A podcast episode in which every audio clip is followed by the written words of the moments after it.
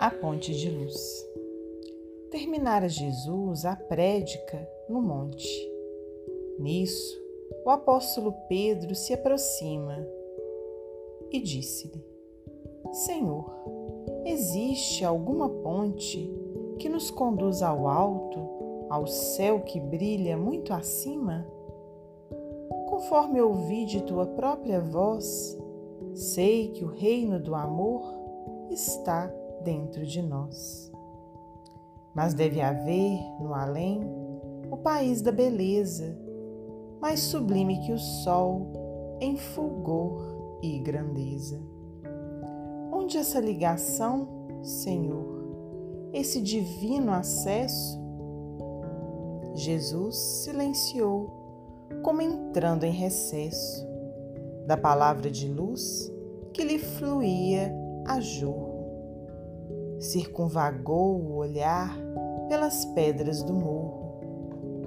E, depois de cumprida reflexão, falou ao companheiro: Ouve, Simão, em verdade, essa ponte que imaginas existe para a vida soberana mas temos de atingi-la por estrada, que não é bem a antiga estrada humana.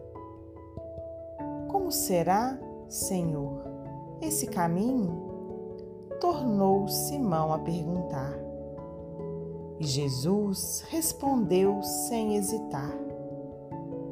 Coração que o escolha, às vezes vai sozinho e quase que não tem senão renúncia dor, solidão e amargura. E conquanto pratique e viva a lei do bem, sofre o assédio do mal que o vergasta e procura reduzi-lo à penúria e ao desfalecimento. Quem busca nesta vida transitória essa ponte de luz para a eterna vitória, conhecerá de perto o sofrimento e há de saber amar aos próprios inimigos. Não contará percalços nem perigos para servir aos semelhantes. Viverá para o bem a todos os instantes. E mesmo quando o mal pareça o vencedor, confiando-se a Deus, doará mais amor. E ainda que a morte, Pedro, se lhe imponha, na injustiça ferindo-lhe a vergonha, aceitará pedradas sem ferir.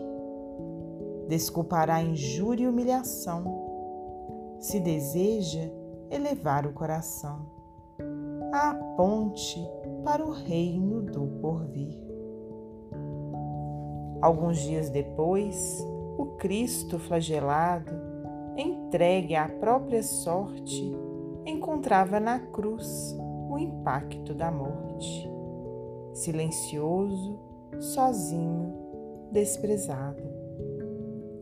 Terminada que foi a gritaria da multidão feroz naquele dia, ante o céu anunciando aguaceiro violento, Pedro foi ao Calvário, aflito e atento, envergando disfarce.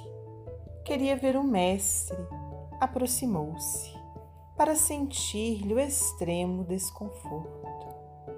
Simão chorou ao ver o amigo morto e, ao fitá-lo, magoado, longamente, ele ouviu de repente uma voz a falar-lhe das alturas.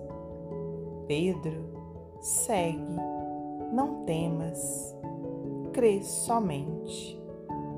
Recordo os pensamentos teus e meus. Esta cruz que me arrasa e me flagela é a ponte que sonhavas, alta e bela, para o reino de Deus. Maria Dolores Psicografia de Francisco Cândido Xavier, do livro A Vida Conta.